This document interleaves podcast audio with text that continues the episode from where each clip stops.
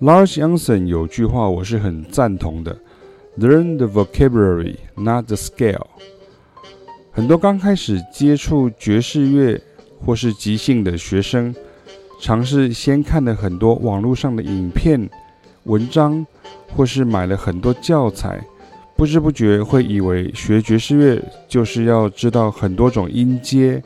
他们以为那些声音是自己不知道的音阶所造成的。但是我都会在上课时证明给学生看的。其实爵士乐手可能在想的反而是和弦音或是调性音，就算是音阶好了，那种 know how 远比 know what 要来的重要太多。也就是你要学会前辈大师们是怎么想的，怎么弄的，才能做出那样的声音。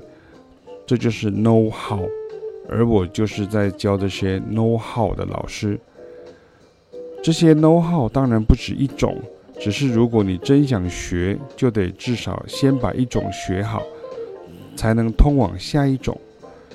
所以光靠假设的或是用问的，那就容易抓不到重点。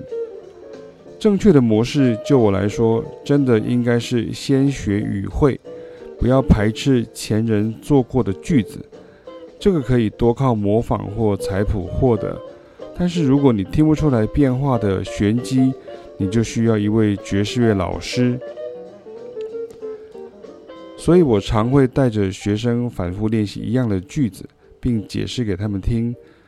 这时候就算是什么音阶、什么和弦、什么方法，也都不再只是单纯的音阶名称与和弦名称了。也就是刚刚说的，不止 know what。而且要 know how，而我会要学生从 know how 先切入，再到 know what。因此，爵士乐学生就可以自我审视一番，是不是知道很多名称，但是却不知该如何做，以及很重要的该怎么听，该怎么听才能听懂前辈大师的语汇。就拿这首 cj Blues 来说，如果只是知道 C minor pentatonic 或是 Blues Scale，跟 A minor pentatonic 或是 Blues Scale，也就是 C major pentatonic，也就是 Blues Scale，这当然是远远不够的，因为你做不出来成熟爵士乐手的那种语汇，只是在。弹、吹、拉音阶练习而已。重要的是从前辈大师的演奏中找出这首我也可以学起来，这一句我也可以学起来，那一句原来是这样想的，可以这一句接那一句哦，你才有可能学好。如果依照这样的原则，你能够自己靠耳朵摸索，靠自己练习。那当然是最好啊，但如果你没办法又很想学，那你就需要一位有经验的爵士乐老师，而不是一位爵士乐手而已。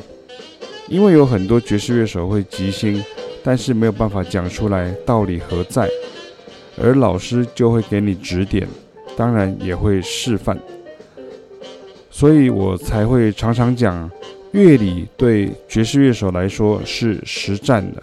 不是为了考试而存在的，也希望大家从做中学，不要害怕乐理，因为这些前辈大师所即兴的，通通是乐理，只是并非你想象中的乐理。